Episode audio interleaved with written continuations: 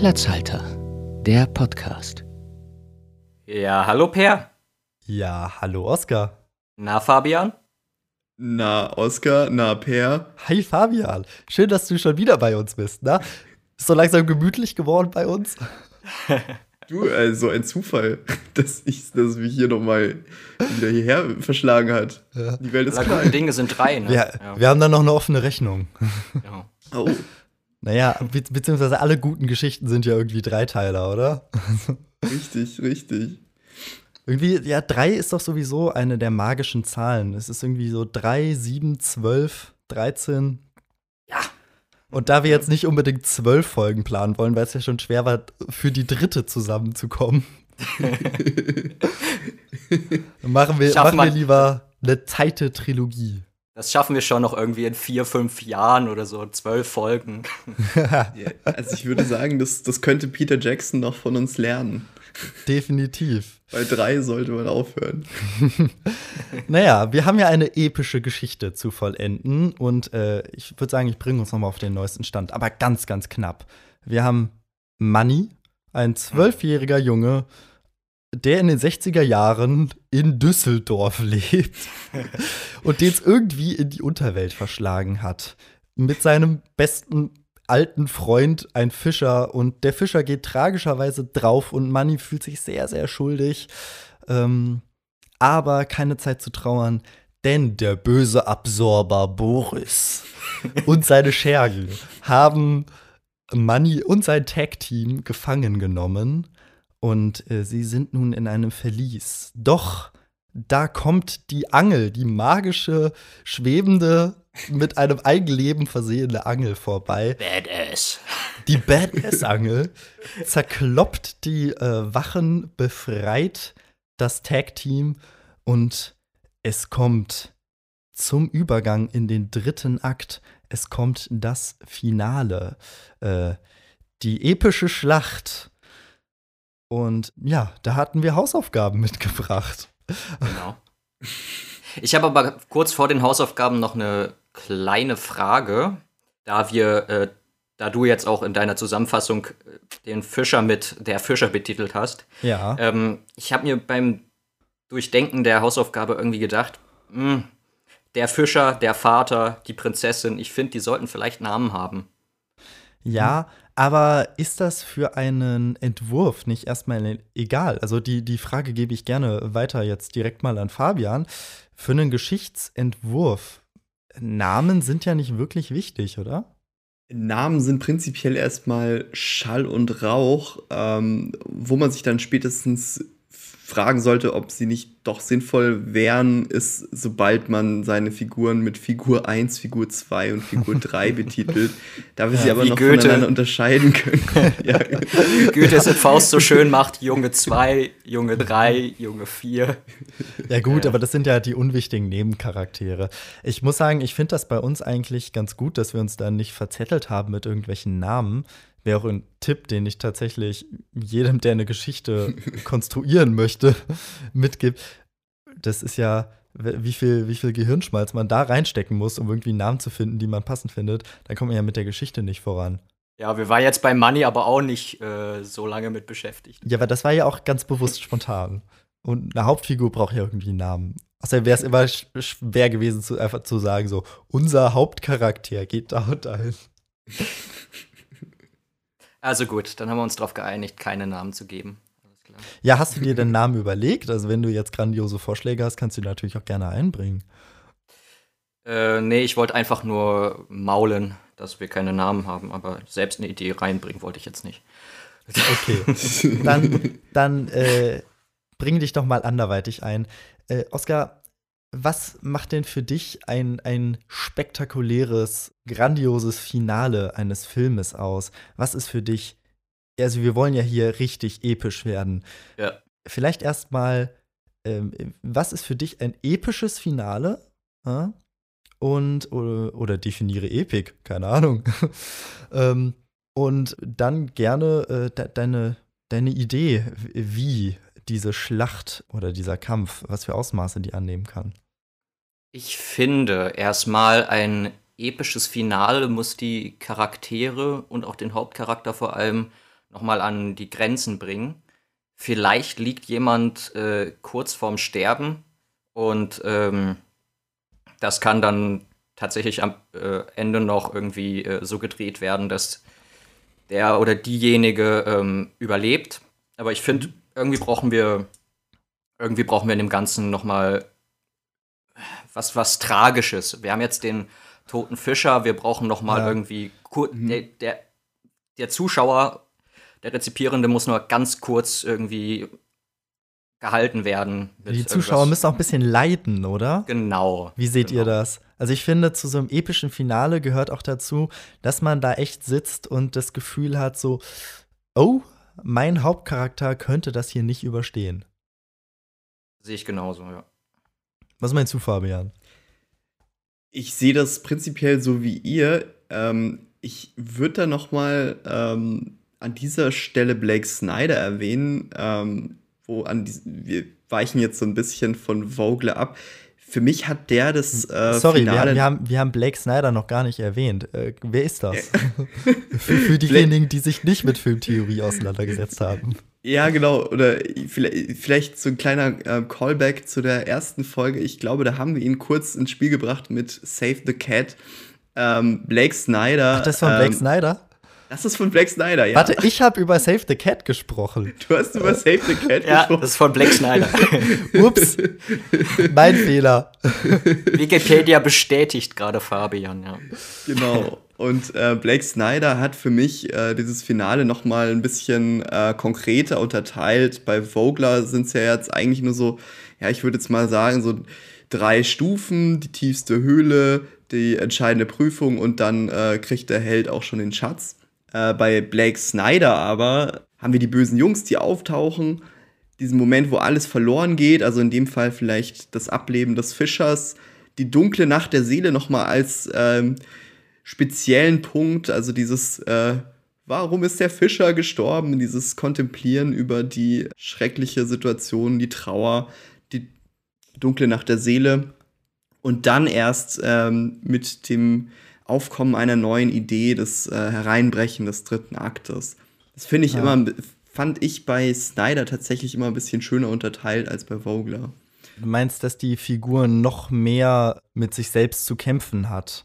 Genau, ähm, Vogler, ähm, finde ich, respektiert an dieser Stelle ähm, nicht so sehr diesen, diesen inneren Kampf, den so eine Figur auch manchmal durchmacht. Obwohl Gerade ich- in dem Finale. Obwohl ich sagen muss, dass der äh, Vogler das vielleicht äh, so im Subtext in seinem Modell auch drin hat. Ja. Aber ähm, ja, lasst uns vielleicht mal tatsächlich nicht bei so, Snyder ein bisschen, bisschen Lass uns mal nicht so vorpreschen. Vielleicht sollten wir erst noch mal bei der Theorie bleiben, die wir bislang behandelt haben. Und zwar eben Ja. die Heldenreise in den zwölf Punkten von Vogler. Ja. Und da ist es ja jetzt, also ich meine, da hast du schon recht, Vogler überspringt so ein paar Emotionen, sage ich mal. Was ja nicht heißt, dass man sie nicht trotzdem da reinbringen kann. Weil Klar. wir sind ja jetzt am, am Beginn des, des Finales des dritten Aktes. Mhm. Und äh, wir haben eben jetzt die, die Entscheidungsschlacht, die sich durchaus über eine ganze Strecke der Geschichte ziehen kann. Und die Entscheidungsschlacht endet ja für gewöhnlich damit, zumindest bei, bei Vogler, dass der, äh, dass der Held ein Elixier ja, ähm, nimmt. In, in anderen äh, Versionen heißt es dann das Ergreifen des Schwertes zum Beispiel. Ja. Äh, eine Belohnung, kann man auch einfach sagen. Der, Ein der Schatz, Held, genau. Genau. Der Held ähm, findet, findet einen Schatz. Und dieser Schatz kann ja alles Mögliche sein, nicht wahr? Mhm. Achso, ich dachte, ihr wollt darauf eingehen. Ich kann auch einfach weiter. Nee, genau. ähm, aber ich wollte, ich wollte tatsächlich noch mal vielleicht auf den äh, Kampf drauf eingehen, was ich für, mir, für eine Idee hatte. Oder äh, kommen wir dazu noch? Achso, ja, wollen wir vielleicht erstmal die Theorie durchnehmen. Wir sind Okay. ja wieder bestens abgestimmt. Sowas von. Nein, also, also der, der Schatz, ähm, gebt gerne euren Senf dazu, aber ich würde sagen, sogar in sehr, sehr vielen Geschichten ist es gar nicht so, dass es, dass es ein Objekt ist, sondern dass es eher eine, eine Erfahrung ist, eine Charakterentwicklung, die diese Figur, eine Erkenntnis. Ich finde, in vielen Geschichten ist es eine Erkenntnis, die die Figur hat. Ja? Äh, ganz, ganz plakativ ja in vielen Filmen ist, sie, sie wendet sich von, von ähm, einigen Menschen ab, ja, von den Leuten, die sie begleitet hat, um dann zu merken, ach so, diese Menschen sind eigentlich das, äh, das Umfeld, das ich immer haben wollte. Und dann kehrt sie doch zu dieser, dieser Gruppe Menschen zurück. Da muss ich äh, an Harry Potter 7.2 denken, an den Teil, also an den Film, den ich vor kurzem gesehen habe. Ähm, und deswegen ist er so in meinem Gedächtnis gerade. Aber ja, dann ähm, Spoiler jetzt auch. Komm. Jetzt aber. Jetzt geht's los. ähm, Harry Potter bekommt am Ende den Elderstab äh, im Kampf gegen Voldemort und ähm, diesen Elderstab, äh, also das ist im Prinzip das Elixier, der Schatz. Ähm, der äh, Harry Potter hat die Macht, beziehungsweise ähm, könnte jetzt die Macht haben, aber er überlegt sich im Prinzip die Macht abzugeben. Im Film wird der äh, Elderstab von ihm zerstört und mhm. äh, somit wird dann keiner die Macht haben. Und ähm, er ist, hat halt so die, die, die Erkenntnis, am Ende zählt äh, nicht die Machtgier, sondern ähm, der Frieden. Hm. Hast du vielleicht noch ein Beispiel, Fabian? Weil ich muss ehrlich gestehen, ich habe mir das zwar notiert und weiß auch, was gemeint ist, aber mhm. ich habe kein Filmbeispiel rausgesucht. Ich muss da, ich weiß nicht, ob, ob ich damit richtig liege. Ich muss da an das, ähm, ja, na gut, ich meine, zeitlich ist es eigentlich vor der finalen Konfrontation. Ich muss da ein bisschen an oben denken, den Film von Pixar. Ähm, mhm bei dem äh, ja lange Zeit Carl Frederiksen seiner Frau das Versprechen gemacht hat, äh, irgendwann ein Abenteuer zu erleben und gemeinsam diese Paradiesfälle äh, zu besuchen. Und da gibt es dieses große Buch, in dem das eingetragen werden soll und das verstaubt aber so ein bisschen auf dem Schrank. Und irgendwann, Ende des zweiten Aktes, holt er dieses Buch hervor und dort sind aber plötzlich all diese Fotos eingeklebt von gemeinsamen Momenten, die er mit seiner mittlerweile verstorbenen Frau verbracht hat. Und am Ende dieser Satz, danke für das Abenteuer, such dir ein neues. Und in, zu diesem Zeitpunkt äh, er denkt, äh, erkennt der Held, dass, äh, dass er eigentlich ein, ein das, das eigentliche Ziel, was er hatte, schon, schon abgeschlossen war. Dieses eigentliche Versprechen hat er eigentlich schon eingehalten und es geht es eigentlich nur noch darum, wieder irgendwie äh, nach Hause zu kommen, weil er jetzt schon mit seinem Haus an den Paradiesfällen war. Ja. Ja, es ist, äh, man merkt, es kann manchmal sehr komplex sein.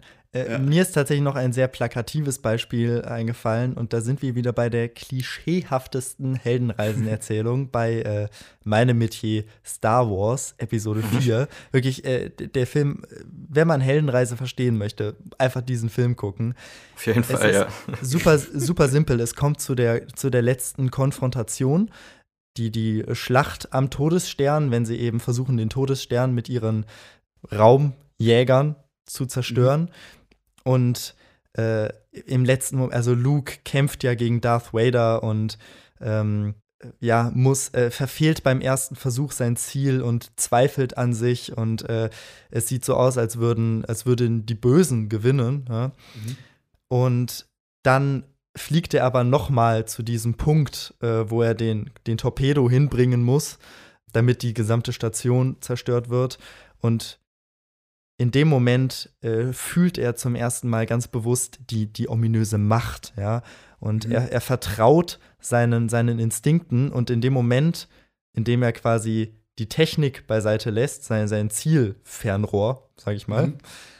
und den Torpedo einfach nach Gefühl losschickt, in dem Moment hat er die Macht akzeptiert. Und das ist dann sein, sein Elixier. Er hat quasi, er war die ganze Zeit auf dem Weg, ein Jedi zu werden, und in dem Moment ist er diesem Schritt äh, also diesem, diesem, diesem Ziel einen Schritt näher gekommen. Mhm. mhm. Das war jetzt alles sehr theoretisch. sehr, sehr theoretisch. Ja. Ähm, aber ja, doch, äh, wir, wir bleiben erstmal dabei, weil der nächste Punkt wäre ja dann schon Punkt 10, die Rückkehr. Und so weit sind wir noch nicht. Wir sind jetzt erstmal bei der epischen Schlacht. Oskar, du, du wolltest schon anfangen, da haben wir dich ja. rüde unterbrochen. Oh nee. Bitte fahre fort. Äh, gerne. Ich habe mir gedacht, ähm, diese, diese Angel, diese Badass-Angel, die gefällt mir doch schon äh, sehr gut. Und äh, diese Angel ist für mich, ähm, glaube ich, das essentielle Werkzeug oder die essentielle Waffe, die dann ähm, Money im letzten Kampf vielleicht sogar benutzen muss. Und ähm, ich möchte, ich weiß nicht, wie weit hergeholt das ist, ich möchte noch mal zurückgreifen auf den Anfang der Geschichte, wo wir uns ja erdacht haben, dass Money mal Klavierunterricht hatte. Und ähm, ich habe, es wird jetzt sehr Fantasy-like, ähm, ich glaube aber auch nicht viel mehr Fantasy-like, als wir schon waren. Ähm, ich glaube, man kann die Angel als ähm, Instrument nutzen und dort dann halt eine Melodie spielen, die das, äh, die die absorbierte Kraft, die die absorbierte Kraft zurückangelt. Boah, ich, ich find's mega. Ich find's mega, wie, wie, äh, wie absurd du denkst. Und äh, super, dass du auch noch das Klavierspiel mit reingebracht hast. Da habe ich die ganze Zeit beim, beim Planen ähm, meiner Version dran gedacht, so, boah, äh, wie bringen wir Klavierspiel noch unter und habe mich dann dagegen entschieden. Weil es absurd wird. Er spielt die Angel virtuos. er spielt die Angel virtuos und dann wird vielleicht der Gegenstand zerstört, wo ähm, Boris seine absorbierte Kraft drin hat und diese absorbierte Kraft wird mit Hilfe der Angel dann zurückgeangelt. Boris die absorbierte die Kraft der Prinzessin drin hat. Genau. Ja. Fabian? ich hatte ähm, ne, die ähnliche Idee, irgendwie was vom Anfang wieder aufzugreifen. Ähm, nur waren es bei mir die Uhren, diese, die wir auch völlig vergessen haben. Es gab noch eine Fabrik mit Turmuhren, ja. Und ähm, ich, ich, möchte, ich möchte hier gerne noch mal an Star Wars erinnern, ja, an Episode 8, ja. Let the past die. Kill it if you have to. Die Turmuhren, ja? Nein, äh. bitte, die, die Turmuhren. Die Turmuhren. Ähm, bei mir, ich kann das gar nicht erzählen, das ist so bescheuert. Mach. Bei mir angelt sich ähm, äh, hier. Ähm, das war ein bisschen Kontenance hier, ja? Unser, unser Protagonist, ähm, Money, diese Turmuhren von der Decke. Also er, er angelt die Decke runter und die ähm, Turmuhren erschlagen Boris. Was? Die Turmuhren fallen vom Himmel und erschlagen Boris. Wow. Also du, du meinst in einer, in einer Höhle. Wir sind, in der wir sind es keine, Tag, keine offensichtlichen Tageszeiten gibt, muss es Uhren geben.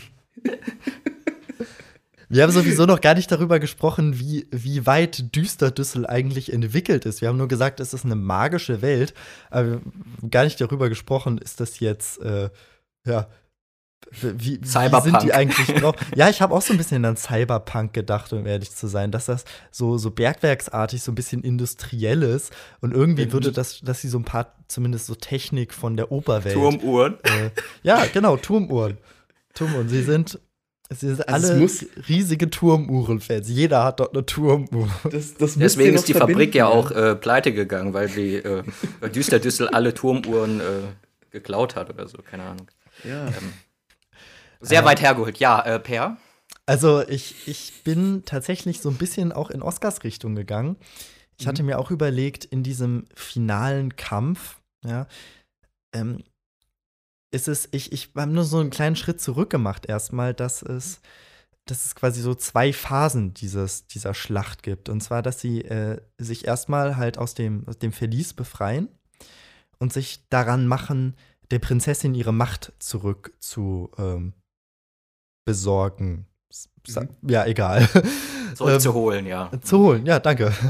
Und da dachte ich mir, äh, da spielt dann Money eine, eine wichtige Rolle, indem er eben die Angel äh, mithilfe der Angel, das war auch die grandiose Idee, die ich am Ende der Fol letzten Folge hatte und nicht verraten wollte, dass Money eben dieses Objekt, in dem die Kraft, ähm, die, die Macht der Prinzessin eingeschlossen ist, dass er das eben mit der Angel irgendwie stibitzt. Yeah. Und sie schaffen es, dieses Objekt zu zerstören. Die Prinzessin bekommt ihre Macht zurück. Und dann kommt es eben erst zur, zur Schlacht, weil jetzt sind die Kräfte ausgeglichen. Ja? Die Prinzessin hat wieder ihre Macht, Boris äh, kann, sie nicht mehr kontrollieren. Mhm. Und jetzt kann es zu, quasi zu einem fairen Kampf kommen. Und jetzt erst können die Guten ja, auch äh, über Boris triumphieren. Und einen geilen Song schreiben. genau, ja, Musical. Düster Düssel, das Musical.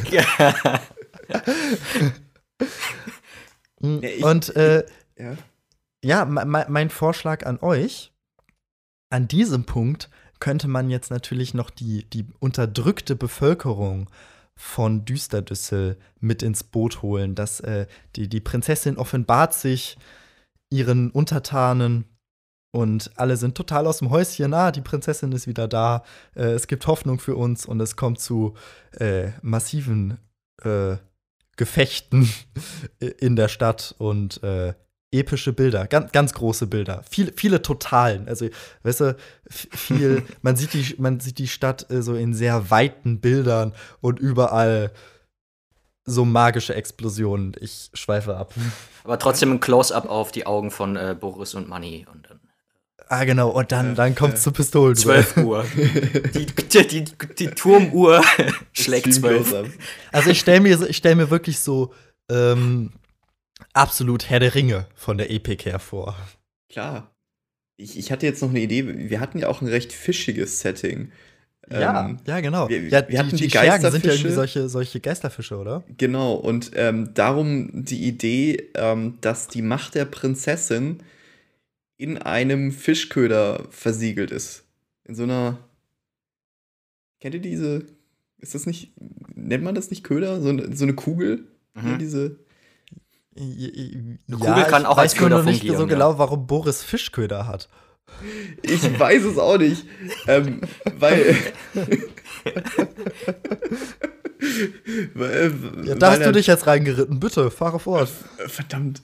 Ähm, weil er so immer die Schergen für sich äh, gewinnen konnte mit, mit Ködern. Er hat die. Wisst ihr, das ist jetzt auch verbildlicht. Er musste die jetzt, er musste die erst an, also ich dachte, er hat sie vielleicht einfach verzaubert, aber.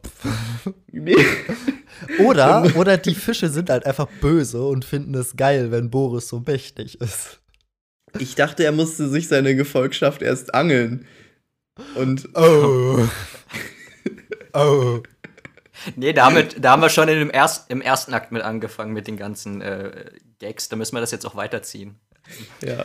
Ich glaube, äh, Boris ist auch so ein Typ, der, ähm, der so einen Hofstaat von, von Speichelleckern um sich hat. Und dann wirft er immer so, wenn er dann auf seinem Thron hockt, ja, wirft er immer quasi so, so Angebote in den Raum, dass man ihn jetzt loben könnte. Man könnte glatt sagen, he's fishing for compliments.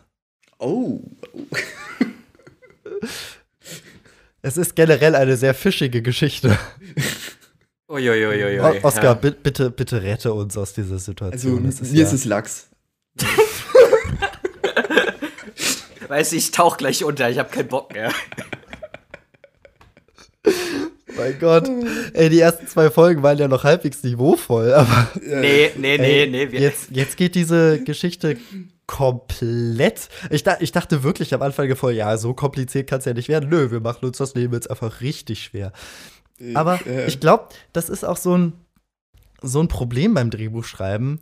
Man hat eine geile Idee, aber wie bringt man das Ganze jetzt zu einem guten Ende? Ja, ähm, wie, es, es gibt so viele glaube, Filme und Serien, die ein Scheißende haben. Eben, genau. Was ist überhaupt ein, ein gutes Ende? Weil, äh, naja, also du kannst nie alle äh, zufriedenstellen. Ich persönlich bin da aber so ein bisschen auf der Linie, die ihr schon angesprochen habt, dass quasi alle Dinge, die man am Anfang angesprochen hat, auch am Ende in irgendeiner Weise aufgelöst werden. Also es wäre zum Beispiel total sinnlos, am Anfang der Geschichte zu sagen, Manny ist ein guter Klavierspieler, das dann aber über, in der Geschichte überhaupt gar nicht mehr zur Geltung zu bringen. Oder? Ähm, tatsächlich sind äh, zum Beispiel auch Charaktere oder Figuren, die ähm, am Anfang auftauchen und dann, ähm, ich, ich, weiß die Bezeichnung gerade nicht, es gibt äh, welche, die im ersten Akt auftauchen und dann erst wieder im dritten Akt, ähm, am Finale, finde ich tatsächlich solche äh, Charaktere oder solche Figuren ähm, auch sehr schön. Also man muss doch irgendwie das, was man am Anfang erwähnt hat, ähm, doch bitte am Ende auch aufgreifen, weil sonst wäre es ja relativ hinfällig, mhm. das Ganze dann auch erwähnt zu haben. Genau, ja. wie du gesagt hast, das Klavierspielen, also wenn wir das nicht nochmal aufgreifen, dann brauchen wir auch kein. Mhm. Da braucht man nicht für da braucht man genau. nicht den Gag bringen, dass der Klavierlehrer mit der Mutter abgehauen ist. Wir müssen ähm, uns jetzt überlegen, wie bringen wir die Uhrenfabrik und das Klavierspielen unter. Ja, oder man, man merkt äh, am Ende des, des, des Entwicklungsprozesses, dass man am Anfang Ideen hatte, die man gar nicht so unterbringen konnte. Fabian, inwiefern spielt für dich beim Drehbuchschreiben, ja, wenn du konzipierst, inwiefern spielt da Kill Your Darlings eine Rolle? Oder bist du tatsächlich so, dass du, dass du deine, an deinen Ideen festhältst? Äh, Kill Your Darlings spielt für mich eine große Rolle, allein deswegen, weil ich ja auch einen Hintergrund habe als Mediengestalter. Ähm, genauer gesagt in der Postproduktion und äh, ich da haufenweise Fremdmaterial schneiden musste und das war für mich dann irgendwann kein Problem mehr, auch mal einen schöneren Shot äh, rauszunehmen, auch einfach nur deswegen, weil er nicht in den Kontext ähm, der ganzen Erzählung gepasst hat. Mhm. Ich glaube, das ist so ein Problem, dass viele, äh, viele, ja, Medienprodukte, sag ich mal ganz allgemein, haben, mhm dass sie äh, entweder Sachen am Ende nicht aufgreifen und es dann einfach nicht komplett wirkt, aber genauso geht es auch umgedreht, dass dann irgendwie versucht wird, alles noch irgendwie unterzubringen am Ende. Ja, aber das ist ja auch, ähm, man, man hat sich ja auch Gedanken dabei gemacht. Ne? Ähm, man, man, man ist ja auch mit den Sachen dann zum Beispiel mit einer Figur oder äh, mit einer Charaktereigenschaft irgendwie zusammengewachsen. Hm. Ja, aber ich finde, also meiner Meinung nach kann man genau an diesem Punkt, wie der, wie der letzte Akt, wie die Auflösung des Ganzen gestaltet ist, daran lässt sich festmachen, ob es ein guter Film ist oder nicht. Weil du kannst ja am Anfang eines Filmes nie sagen, ob es, ob es ein guter Film ist. Weil du weißt ja erst am Ende, ob all das, was, was am Anfang aufgebracht wurde, ob das, ob das zu einem sinnvollen Ende geführt wird. Weil am Anfang jedes Filmes denke ich mir, so, ja, kann ich mich drauf einlassen. Und dann gibt es natürlich die Situation, wo du denkst, so, was ist denn das für ein Schwachsinn? Aber wenn der Schwachsinn zu einem logischen Ende gebracht wird, das sind ja dann meistens auch diese Momente, wo man sich denkt, ach, so. Oder? Ja, kann ich nur bestätigen. Also ich, ich habe da auch mal von dem Ansatz gehört, das gibt es tatsächlich, das sind dann ähm, Leute, die schreiben gerade deswegen äh, zuerst am zweiten Akt, also ähm, um die, die, die, also quasi die Konfrontation als erstes äh, zu beschreiben, weil dann soll es wohl laut deren Meinung wesentlich leichter fallen, ähm, sich dann erst der Exposition zu widmen und dann im Ende. Ja, im, im Grunde ist das das Konzept von jedem Liebesfilm. also, ist, äh, ja, wirklich. Also, yeah wie, wie kann sie ihn erobern? Und genau. dann überlegt man sich eine, äh, eine Ausgangssituation. Wie lernen sie sich überhaupt kennen? Mhm. Genau. Nun, nun sind wir bei unserer epischen Schlacht und vielleicht müssen wir das Ganze auch gar nicht äh, detailliert ausformulieren, sondern bleiben einfach dabei, Manny nutzt die Angel, um das, das Objekt, äh, in dem Boris die Macht der Prinzessin gespeichert hat, zu ergattern. Mhm. Oder zu zerstören. Ja, erstmal ja, ergattern und, und dann zerstören, genau. Ja, vielleicht spielt Money sogar eine zentrale Rolle dabei, es zu zerstören, ja. Das, das kann gut sein. Ähm, auf jeden Fall wichtig ist ja jetzt ähm, noch die, die, ganze, die ganze Auflösung des mhm. Ganzen. Mhm. Und da würde ich gerne einfach mal an euch übergeben, weil ich habe schon so viel geredet.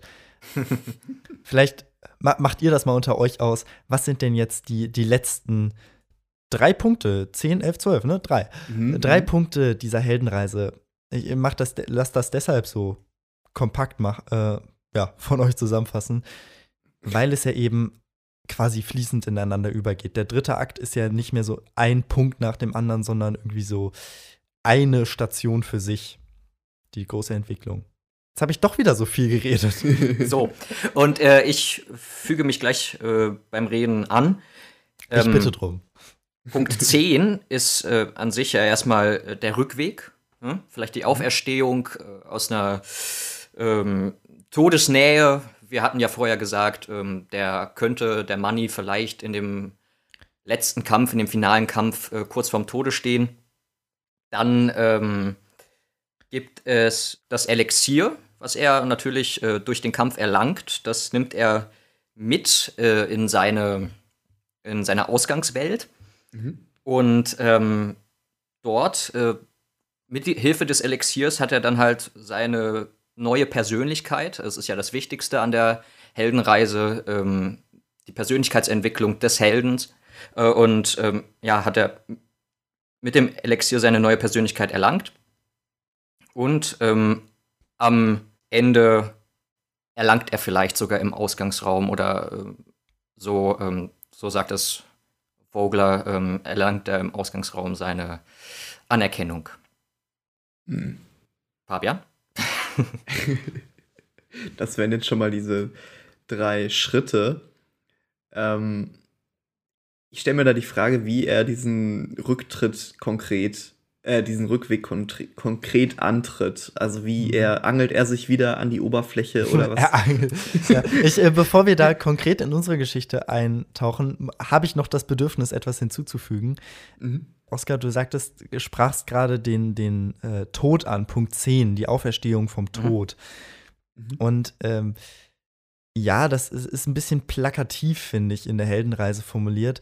Es ähm, muss ja nicht zwingend äh, jedes Mal eine äh, Situation in Todesnähe sein, genau. das, äh, sondern es, also ich verstehe das so, äh, ihr könnt dem Ganzen auch gerne widersprechen, dass diese Auferstehung von den Toten quasi symbolisch dafür steht, dass sich die, ähm, die Person weiterentwickelt. Das ist ja der Kernpunkt der Heldenreise. Sie wird am Ende zu einer, äh, sie ist als Person gereift, die mhm. Hauptfigur. Mhm.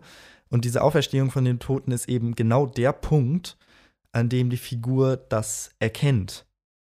Dass, sie, äh, dass sie sich entwickelt hat, dass sie jemand anderes geworden ist. Genau, und daran erkennen wir, dass diese äh, Modelle der Heldenreise eigentlich erstmal relativ plakativ sind und äh, mhm. dadurch vielleicht eine Persönlichkeit gewinnen, ähm, wie jetzt, also durch mhm. unser Spiel, was wir jetzt gerade durchführen. Ne? Ja. Genau. Und doch, und doch ist es gerade Punkt 10 wunderbar auf unsere Geschichte anwendbar.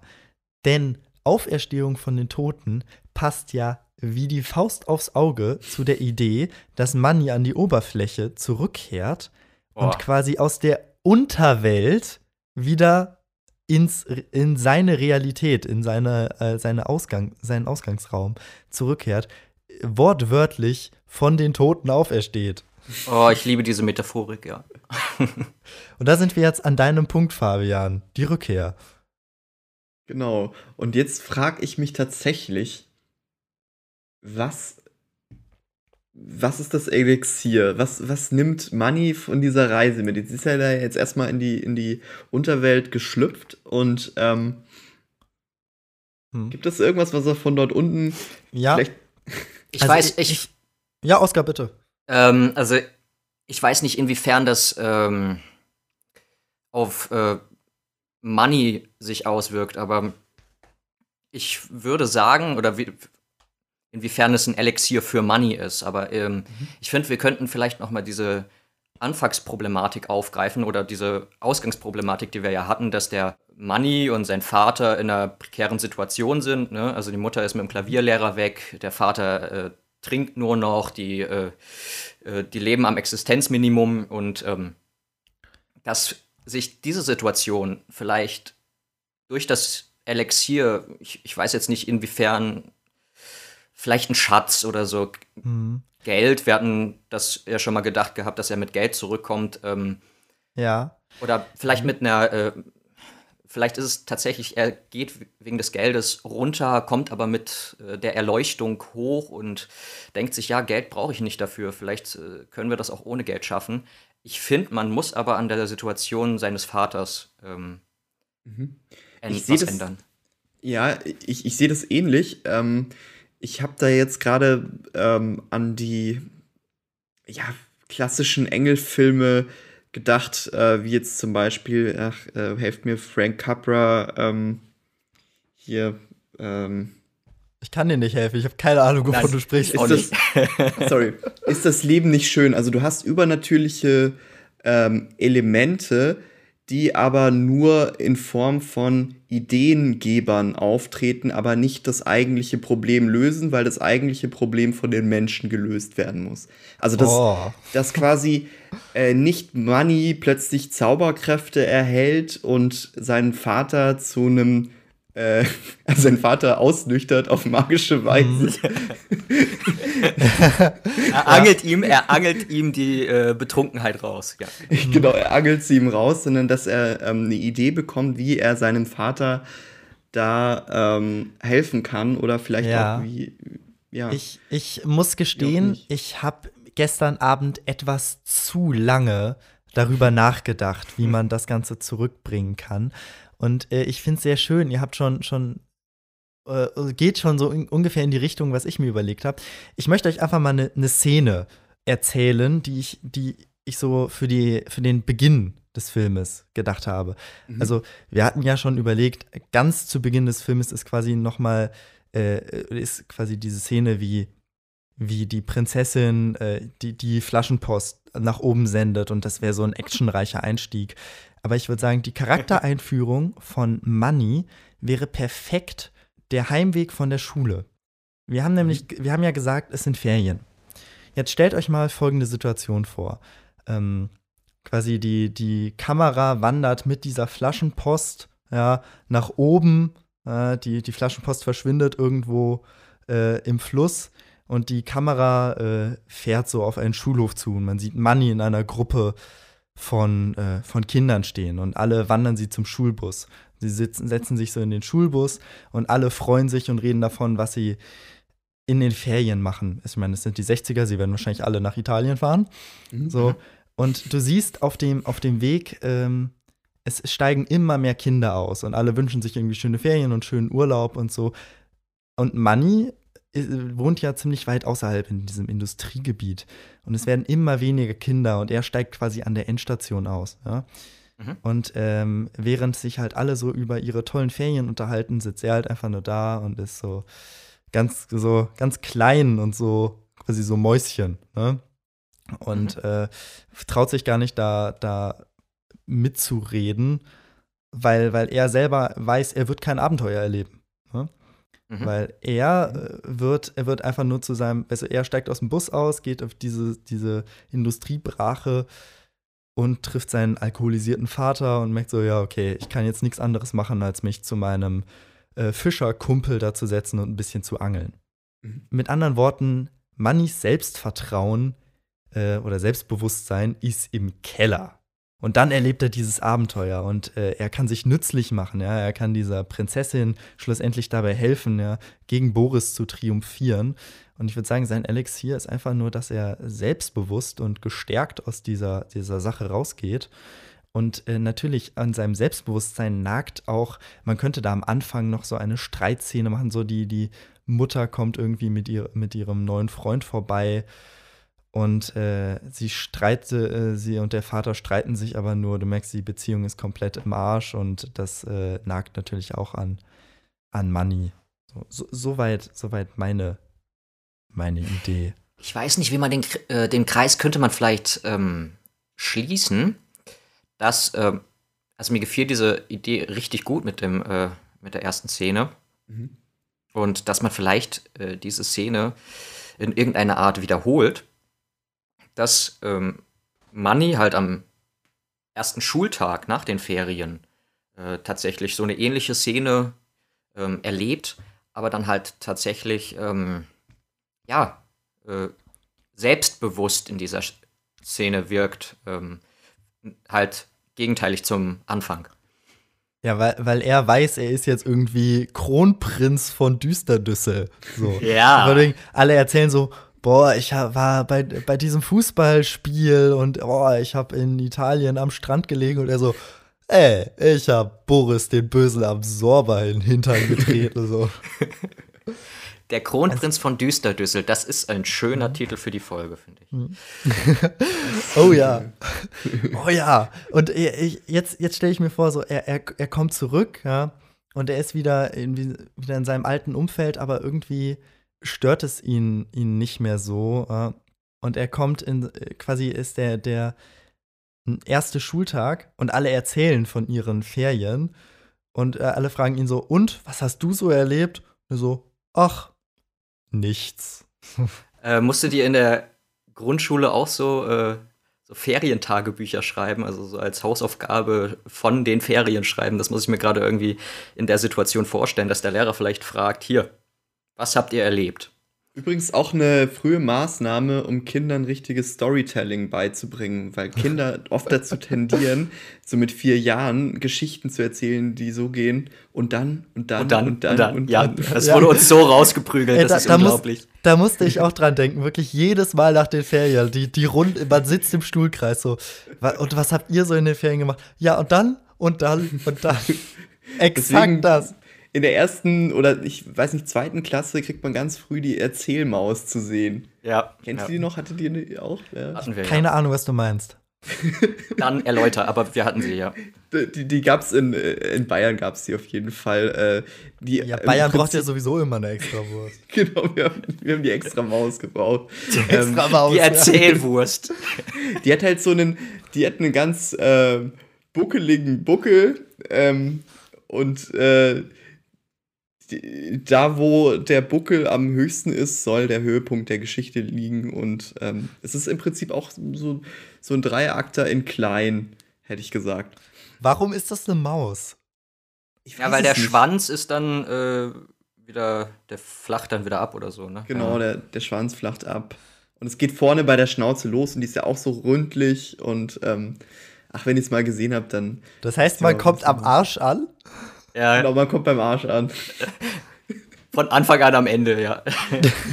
Das Ende ist zwangsläufig scheiße. ja. Ach, die, die, die, äh, Das die Ende ist für die Erzählmaus- Katz. Die Oh Gott. Erzählmaus ist, ist Game of Thrones, oder wie? Ganz genau. Genau. Das Ende ist dann für die Katz. Oder keine Ahnung, die die Maus dann frisst. Das ist zu weit hergeholt. Aber ähm, Ich würde jetzt aber noch ganz gerne von euch wissen, ich habe jetzt natürlich sehr, sehr ausführlich meine viel zu komplex äh, ausformulierte Idee über Selbstvertrauen ähm, äh, dargeboten. Äh, die, ich hätte es natürlich auch kürzer Tat, formulieren können. Er, er wächst einfach, seine Persönlichkeitsentwicklung ist, er wird von, von jemandem, der sich, äh, der, der halt von seinem Umfeld immer klein gehalten wird, wird er zu jemandem, der sich behaupten kann. So, das ist quasi so. Zum so. Kronprinz von Dürster. Er weiß, er, er, er kann auch etwas, so er, er erfährt Wertschätzung. So. Ich hatte eine radikale Idee. Ähm, das ist vielleicht auch so, ich weiß nicht, ob das Anti-Disney Money ist. stirbt. Money stirbt, bevor er überhaupt eine Erkenntnis sammeln kann. Nee, ähm, Boah, das, das wäre so bitter. Stell, stell dir mal vor, Money versucht, äh, Money, weil er, weil er noch kleiner ist als die anderen, versucht so durch irgendeinen Lüftungsschacht äh, z- zu krabbeln und dann mit der Angel das Objekt zu angeln, aber Boris äh, erkennt ihn und lässt ihn einfach explodieren. Ende der Wow. Geschichte. Oder so, oh, ich, ich, ich habe die Erkenntnis. Erken Dreht sich zur Prinzessin. Ich hatte gerade eine Erkenntnis und dann. Wo? Dann explodiert der Kopf. ra radikale Idee fürs Ende. Äh, anstatt dass wir uns überlegen, wie kann das Problem Alkoholismus bei seinem Vater gelöst werden, Mhm. kommt Money zu der Erkenntnis, du kannst nichts für deine Eltern. Und wie, wie kommt er auf die Erkenntnis? Ähm, jetzt müssen wir vielleicht noch ein bisschen tricksen, aber was wäre, wenn Boris eigentlich der Vater der Prinzessin ist? Oh Gott. Das ist jetzt. Gut, eigentlich hatten wir mal gesagt, dass Boris den Vater der Prinzessin getötet hat. Vielleicht ist es Stimmt. der Onkel. Vielleicht ist es der Onkel. Genau, du kannst nichts für deine Verwandtschaft. Also jetzt sind wir bei König der Löwen. Ja, aber sowas von. Oder Hamlet. Hamlet und König der Löwen, genau. ja. Also wir machen, wir machen quasi eine Steampunk-Version in den 60er Jahren in Düsseldorf von, Von Hamlet. Hamlet. Ja, ich sag doch, das wird jetzt nicht mehr. Ähm, habe es in der zweiten Folge gesagt, äh, dass es eigentlich nicht mehr Shakespeare-esque wird, aber vielleicht wird es doch noch Shakespeare-esque. Wird Shakespeare. Oh ja, oh ja. Mensch. Ja, vielleicht ist schaffen für wir mich- den Bogen. Das ist für mich noch die, die sensibelste Lösung, anstatt dass wir irgendwie äh, ich weiß nicht, sein Vater Alkoholiker sein lassen und Money ist es einfach egal oder der Alkoholismus ja. wird durch magische.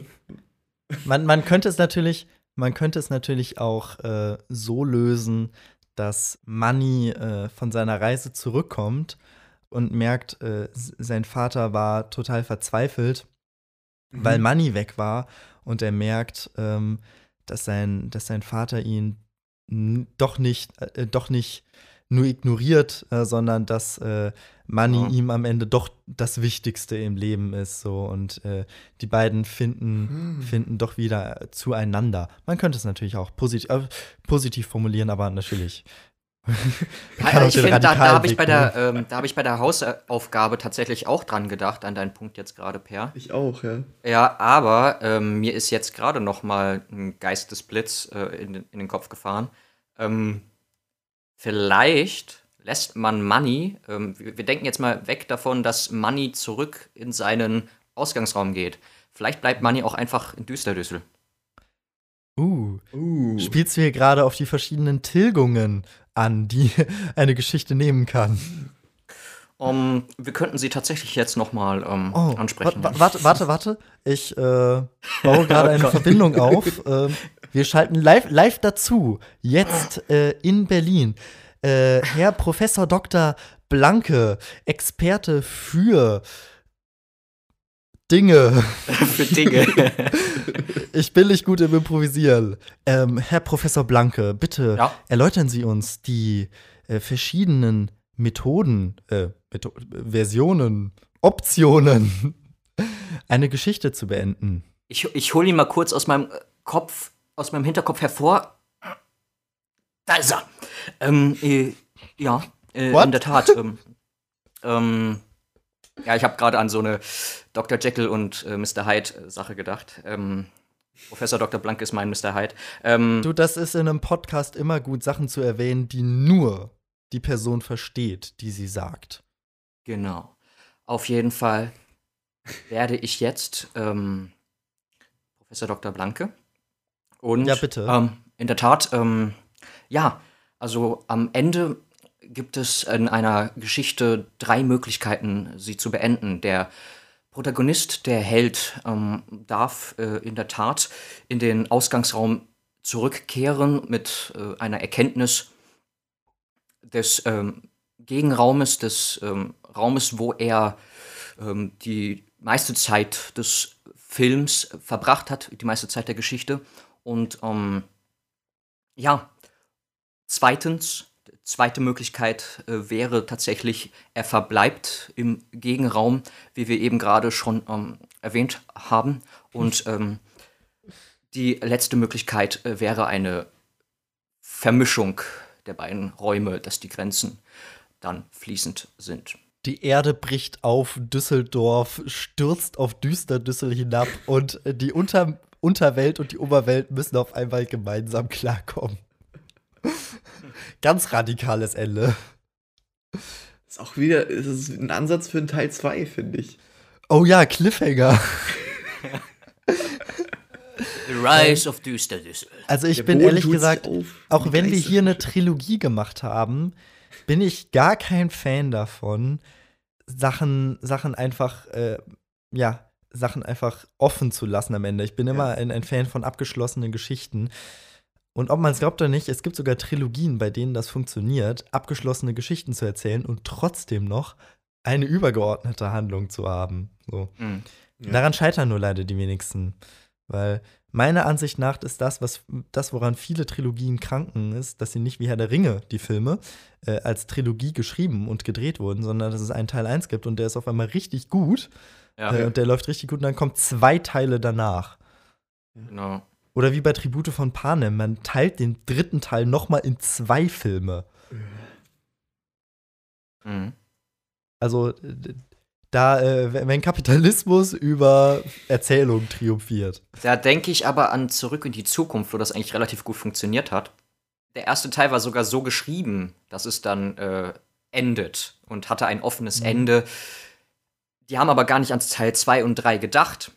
Und äh, haben trotzdem für Teil 1 ein offenes Ende geschrieben, was in einen möglichen Teil 2 übergeht, Mhm. äh, der dann tatsächlich äh, so auch angefangen hat. Ja. Ähm, mit dem Aber Ende es ist von ja auch Teil ganz 1. cool, sich eine Option offen zu halten. Ich finde es nur, ich find's nur problematisch, wenn man ganz bewusst äh, in, in dem Denken, dass, Mhm. äh, dass man die Geschichte gar nicht auflöst, sondern die Geschichte muss schon aufgelöst werden, aber es kann durchaus ein Element bleiben. Jetzt konkret bei uns wäre das, Money kehrt zurück, aber es könnte sein, dass vielleicht auch einige dieser ja, magischen Wesen an die Oberfläche kommen. Es könnte sogar sein, dass seine, sein Team mit ihm mitkommt. So. Und das wäre dann so der. der Der Money Squad. Ja, also es, es könnte ja so quasi so der. der ähm, Die Der Money Boys. oh mein Gott, wie gut. Wie gut. Die Money Boys. Das gefällt mir. Oscar, Oscar, das ist unser Folgentitel. Ja, bitte. Die Money Boys. Ja, danke. Fabian, äh, hast du eine Meinung? Also ich, weißt du, ich überlasse dir das jetzt. Du darfst jetzt entscheiden, welche dieser vielen Varianten wir wählen. Ähm, wir, haben, wir haben ganz viele Optionen jetzt gezeigt, wie man diese Geschichte beenden könnte. Ja? Mhm. Und äh, das ist ja auch das Schöne, dass es auch selbst mit diesem, mit diesem Konstrukt Heldenreise, das ja schon sehr äh, strikten Fahrplan vorgibt, sag ich mal, trotzdem viele Möglichkeiten gibt, eine Geschichte zu beenden. Hauptsache, die Hauptsache ist ja, die Persönlichkeit hat sich entwickelt, aber mit der Geschichte kann man ja grundsätzlich machen, was man will. Und das überlasse ich jetzt dir. Du hast Ich- hier jetzt das letzte Wort. Ich fand die letzte Idee der Money Boys gar nicht so schlecht. Was ist, wenn das Elixier, das Money die ganze Zeit über fehlte, Freundschaft war und er die Möglichkeit bekommt, seine Freunde aus Düsterdüssel mit nach oben an die Oberfläche zu nehmen Mhm. und er dabei auch realisiert, dass ähm, die Familie, in die man hineingeboren wird, vielleicht auch gar nicht die Oh. Familie ist, die man letzten Endes braucht oder so. Das, oh, das ist schön moralisch. Das gefällt mir. Ah, dass man, dass man gar nicht irgendwie noch ein Happy End oder so für den Vater und Money hat, sondern dass er merkt, Ja. so seine Familie ist kaputt, so, aber er hat irgendwie einen Familienersatz gefunden. Ja, genau. Mensch. Boah, da, das könnte noch so richtig tragisch am Ende sein, dass, dass er zurückkommt und eben nicht, äh, der Vater ihn eben nicht vermisst hat, sondern immer noch im Alkohol hängt. und er das aber, ihn das gar nicht mehr so runterzieht, sondern er jetzt, jetzt seine Familie hat. Ja. Und dann, dann sitzen sie an der Stelle, an der der Mentor früher mit Money geangelt hat und die gesamte Truppe und sie, sie die, die Angel schwebt so neben Money und wirft ihren Haken aus. Oh, hör auf, Oh. ich werde sentimental. Fuck. Die Money Boys, Alter.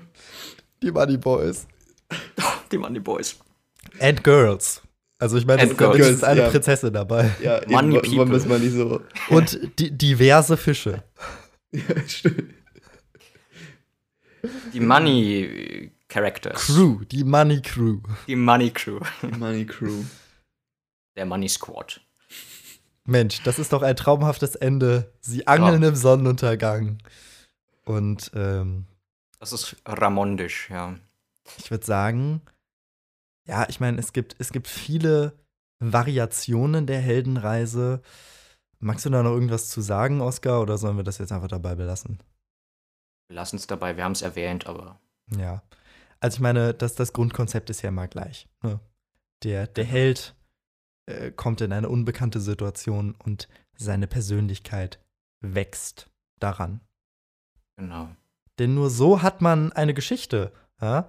Äh, das, das simple Modell einer Geschichte, ein Ausgangszustand, eine Veränderung und ein Endzustand. Und nur so kann es Geschichten geben. Money kommt von Düsseldorf nach Düsterdüssel und dann hat er Freunde gefunden. Das ist doch schön. Ich glaube, mehr hinzufügen kann man zu der Geschichte nicht, oder? Ja, ich vielleicht jetzt so noch so eine letzte Frage an Fabian. Mhm. Wenn du das jetzt als Drehbuch verfassen müsstest, ich meine, wir haben jetzt ganz viel mit Ideen äh, umhergeworfen, aber wenn du jetzt konkret da hineingehst, das zu, zu strukturieren und Dialoge zu schreiben, wie würdest du da jetzt, jetzt vorgehen? Also ich würde jetzt wahrscheinlich noch den Zwischenschritt wagen und das so erstmal treatmentartig aufschreiben. Das ist dann relativ prosaisch, das heißt, das ist dann wirklich so ein, so ein Fließtext. Und dann ähm, Stichwort ähm, Dialogführung, da gibt es natürlich unterschiedliche Ansätze, wie man da rangehen kann. Ich mag es im Prinzip ganz gerne, wenn ähm, das ist jetzt vielleicht banal, aber wenn ich einen Dialog laut vorlese und er sich immer noch gut anhört. Mhm. Naja, aber das ist ja wichtig, ne? Das, das ist so. So schreibe so ja. schreib ich auch Dialoge, finde ich. Also ich, ja. ähm, das, ich habe das vielleicht so, so eine schauspielerische An so ein schauspielerisches Vorgehen, dass ich äh, tatsächlich alle Rollen übernehme, wenn ich mir, wenn ich so einen mhm. Text schreibe und so einen Dialog, alle Rollen spreche oder spiele und äh, wenn mir da irgendwas noch im Sprachfluss fehlt oder wenn da was zu viel ist. Äh. Genau. Und jetzt noch mal in Bezug auf Drehbuch an sich. Jetzt war ich ja ziemlich in der Dialogführung drin. Ich finde auch, dass äh, jede einzelne Szene nach dem Motto No Scene that doesn't turn ähm, eine gewisse auch eine eigene ähm, Mikrodramaturgie beinhaltet. Also auch ähm, eine, eine aufbauende Szene, eine äh, Konfrontationsszene und eine Nachleseszene. Und das ist dann so ineinander verschachtelt, ähm, dass du eigentlich immer eine Szene hast, die irgendwie was bewirkt. Also es gibt äh, alles andere ist dann so nach vielleicht Gilles Deleuze so ein Zeitbild oder sowas, falls ihr mal habt ihr mal Gilles Deleuze durchgenommen? Nein. Ähm, Nein. Das sind dann so Szenen, in denen eigentlich nicht großartig was passiert, in denen äh, der Held so herummeandert, ähm, die man eigentlich rausstreichen könnte, die dann nur der Atmo dienen. Sowas kann man weglassen, äh, wenn man aber gerade irgendwie lustig ist und was, was super realistisches haben möchte, dann ja, nur zu. Aber ich sag jetzt mal so im klassischen Drehbuchsinne immer nach dem Motto No scene that doesn't turn. Also, mhm. ja. Ja, oder ich, ich würde das tatsächlich zusammenfassen als eine gute Idee macht noch kein gutes Drehbuch. Ja. Und mhm. deshalb brauchen wir Leute wie dich, die sich ein komplettes Studium lang damit beschäftigen und nicht nur so zwei Hansel wie Oskar und mich, die so zehn die, Erfahrungspunkte nutzen, die, um die zwei, genau, die zehn Credit Points gesammelt haben beim Geschichtenschreiben und denken, sie wären jetzt die Pros, weil sie äh, mehrfach über Heldenreise gesprochen hey, hallo, haben. Hallo, Money und Düsterdüssel, das ist wow. Du, ich, äh, Fabian, ich freue mich auf deine Ausarbeitung zu diesem, zu diesem Drehbuch. Ähm, in ein paar Jahren möchte ich unsere Idee gerne verfilmt sehen. Ja? Sicher, sicher. Platzhalter sollte dann definitiv als Co-Autor genannt werden. Ich finde, ich will eine kleine Rolle haben. ja, also ich, ich würde mich allein schon über äh, Tantiemen freuen. Ich bin die Kirchturmuhr. So. Oh ja, wir, Oskar, wir zwei spielen die Zeiger der Kirchturmuhr.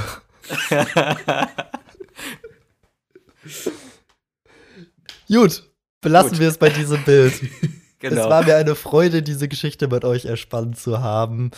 Äh, ich hoffe, es war eine, äh, auch eine Bereicherung für dich, Fabian. Mir war es ein Fest, also war, war sehr, sehr spaßig und ähm, ist, ist irgendwie viel Kreatives bei rumgekommen. Ich fand das jetzt schon ganz witzig, tatsächlich. Ja. Du, wenn, wenn du mal wieder einen Writers Room brauchst, komm ja, jetzt klar. Ich wende mich an euch, ich weiß, woran ich mich wende. Ja, von mir aus auch gerne live on air. Oscar, mhm. wrap it up. Ja, und äh, wenn es euch Zuhörenden gefallen hat, lasst es uns gerne wissen, indem ihr unter Social Media, Instagram, unter platzhalter.podcast liken, teilen, folgen könnt und ciao. Tschüss. Tschüss.